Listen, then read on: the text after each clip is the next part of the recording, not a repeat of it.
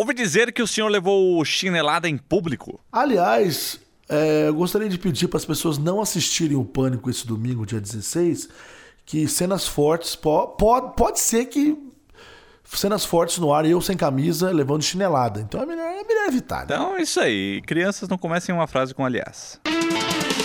Olá, senhoras e senhores! Começando mais um podcast, Marco Eu. Gravação num sábado, publicação num sábado. Eu aqui no meu Santo André e Júnior Danete lá em Minas Gerais. Aqui estou, Manila Marco Williams. Obrigado por mais uma vez ser convidado aqui para o podcast Marco Will, mais uma produção Loop Infinito. Estou em Minas Gerais, sim, na minha cidade natal, Machado, Minas Gerais, cuidando aqui dos negócios por aqui.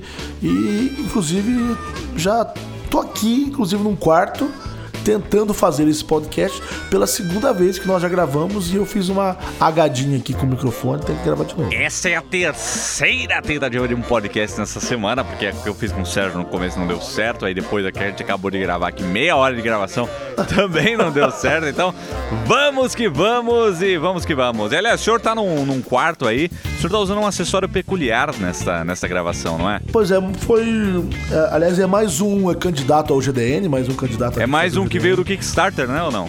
Não, esse não é do Kickstarter. Não, esse não veio do Kickstarter, não, é, não mas, é, mas, é, mas é uma coisa tipo que pouca gente conhece. Ele é, se chama Eyeball, Caótica Eyeball. O nome da marca é Caótica. Na verdade, é um acessório para você que trabalha com a voz, para você que precisa de mobilidade, tem que gravar em diversos lugares, assim como eu. Às vezes a gente grava podcast na rua, entendeu? Então, para você é, transformar qualquer lugar num estúdio. E não tô falando de equipamento, não, tô falando do, da parte acústica, do tratamento do áudio. Então a gente coloca o microfone dentro dessa dessa eyeball e, e, grava, né? É, vai ter GDN disso aí? Ah, com certeza. Aliás, estamos preparando vários GDNs. Hein? Vários GDNs. Semana que vem é semana de gravação de GDNs. Inclusive, aquela caixa de som futurista que levita, que está na bancada do último Loopcast, que o povo, o povo pirou, saiu comentando antes da gente falar. A gente falou dela no meio do... Mas sabe como é que é o povo, né? Vem um negócio de... Ah, da onde veio esse negócio? E teve um outro negócio também que tá lá no, que, que tá lá no, no Loopcast que a gente nem comentou mas que vai dar GDN também. Vai dar GDN também. São os gadgets do Nanete. Com certeza, só maluquice. papo tecnológico de hoje é mais um papo sobre as polêmicas que envolvem alguns serviços que estão usando da tecnologia que nós temos hoje no nosso bolso, né? Um smartphone com aplicativos e uma conexão à internet, estamos sempre conectados. Esses serviços estão usando essa vantagem para se reinventar e criar novas coisas, como Uber, como Netflix, e tá dando polêmica para todo lado. Então a gente vai conversar um pouquinho aqui sobre como a tecnologia tá começando a atrapalhar o comportamento humano, né? ah, cara, olha, eu vou te falar uma coisa. Eu não sei até que ponto que atrapalha, até que ponto que ajuda. Uma coisa é, é, é fato. Aliás, falei no meu, no meu Facebook outro dia, outrora. É, enquanto existirem pessoas ou empresas é, prestando serviços é, de forma porca, ou seja, mal prestados, ou então Denúncia! Serviços é, porcos. É uma brincadeira! Põe base na tela! Então, é uma brincadeira porque muitas empresas, diversos setores diferentes, prestam serviços de, de, de, uma forma descompromissada, ou são monopólios, só o cara que manda naquele negócio ali. Aí o que que acontece? De repente, enquanto existirem pessoas e empresas assim, vão existir também novas ideias, pessoas que querem aquele mesmo, aquele mesmo serviço, só que de uma forma diferente, um novo layout, uma releitura daquele serviço, e aí sim nascem serviços como Netflix, como Uber, como tantos outros que vamos mencionar aqui hoje, e que acabam incomodando, porque quem tá sentado no trono não quer sair, né? É, o estopim para essa conversa aí é justamente aí a briga dos taxistas com o Uber, mas não, não, começou agora isso, e não, não é uma coisa de agora, mas agora que tá na mídia, mídia no mundo todo, não só aqui no Brasil, mas tem bastante coisa acontecendo aqui no Brasil, né, cara? Pra você ver, toda semana é alguma coisa nova, né? Que nem essa semana aí, a Prefeitura do Rio decidiu proibir o Uber de vez, proibiram, falaram, ó, se for pego em flagrante um motorista do Uber trabalhando, fornecendo o serviço, vai ser multado em R$ 1.300 e terá o veículo apreendido. Então os caras proibiram o negócio. Ao invés de criar uma regulamentação, não, proibiu ali. que, que é isso, gente? Aí, olha, eu, eu tenho duas coisas pra falar com relação ao Rio de Janeiro e essa proibição aí. A primeira coisa, quem é que emite os alvarás para, para os taxistas? A prefeitura.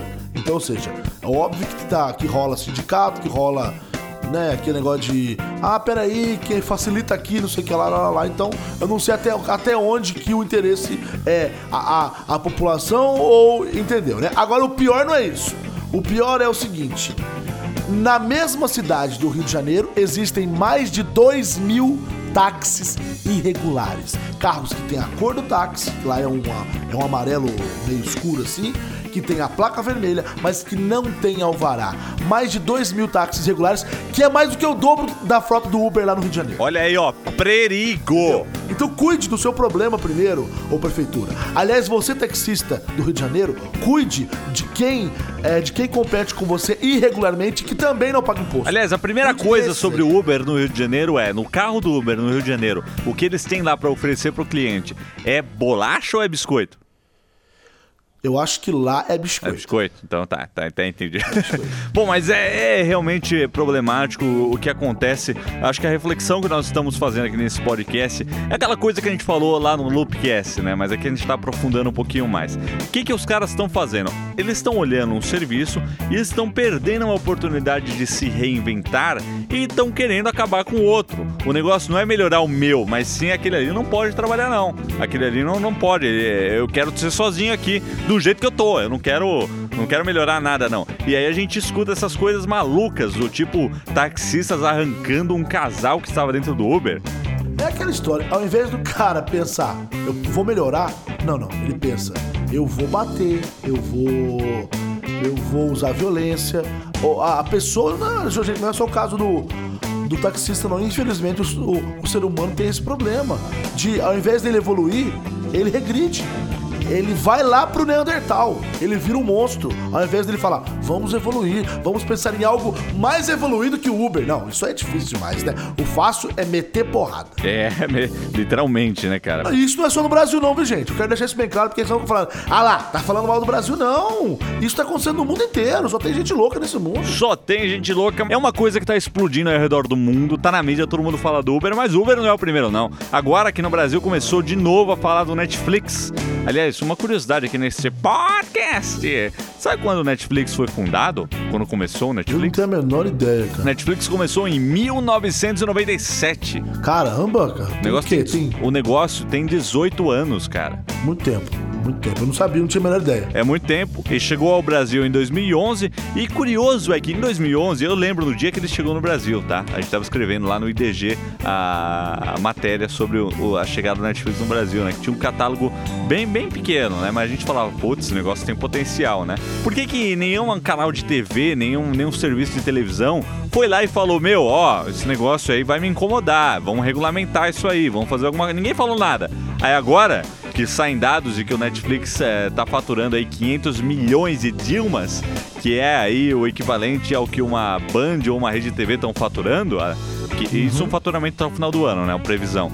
Agora o povo tá incomodado, eles estão falando, não, pera aí, o Netflix tá, tá me incomodando, eu não quero isso aqui não. Vamos é regulamentar bolso. isso, tá mexendo comigo agora. Mexe no bolso, mexe no bolso de uma empresa ou de, ou de uma pessoa, aí você vai ver, aí você vai cutucar o vespeiro.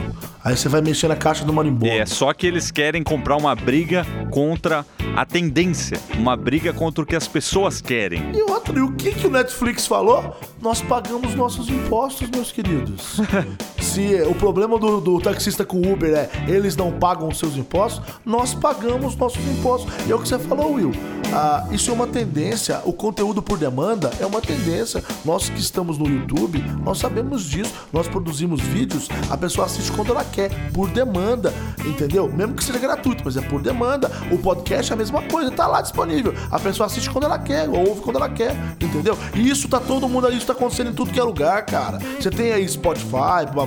Apple Music tá querendo a parcela dele agora, entendeu? Vai que a Apple, inclusive, vai lançar um por demanda pra concorrer com o Netflix. Aí a briga vai ser feia, mas é tudo por demanda. É peixe grande com, sabe, brigando com peixe grande. O nosso público que é super conectado entende quando a gente fala, meu, em plano 2015, é um pouquinho estranho você sentar para assistir um filme e ter cinco pausas, cinco comerciais Quem é que, quem é que aguenta isso hoje em dia, né?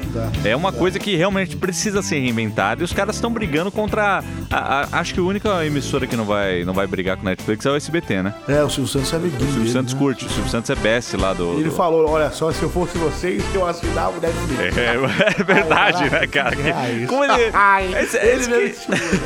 É isso que é engraçado sobre ele. Ele vai na contramão de tudo. Tá todo mundo brigando. Ele tá lá, assina aí o Netflix, faz o que você quer. Ele é visionário, cara, esse cara. Esse é. Ele já falou isso antes da bomba estourar. Ele é f...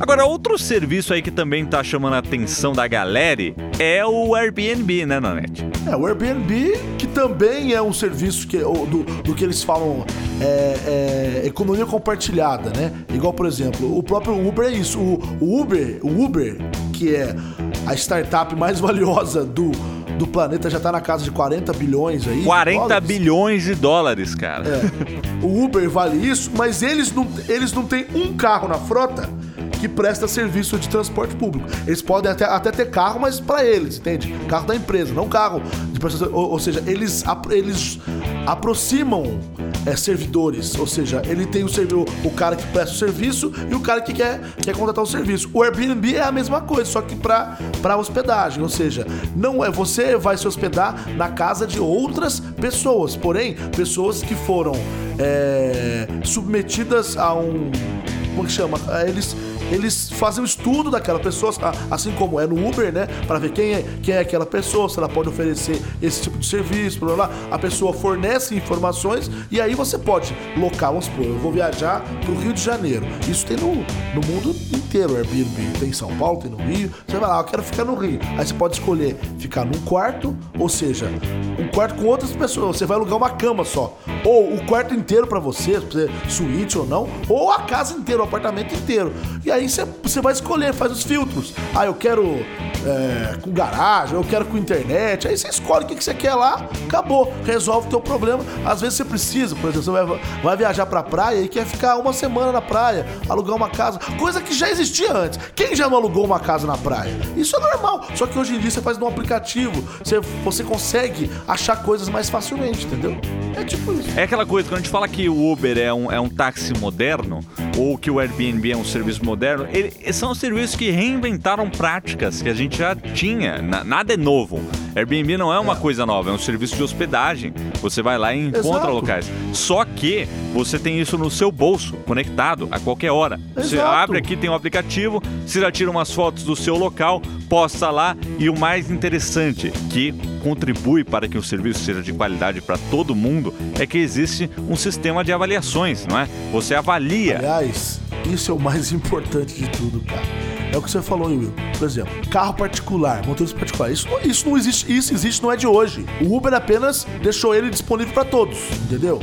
É, alugar casa na praia do cara que você conhece. Isso existe, não é de hoje. Acontece que se desse alguma Melvis, você não tinha pra quem reclamar, entendeu? Você não tinha como resolver o problema. Agora tem.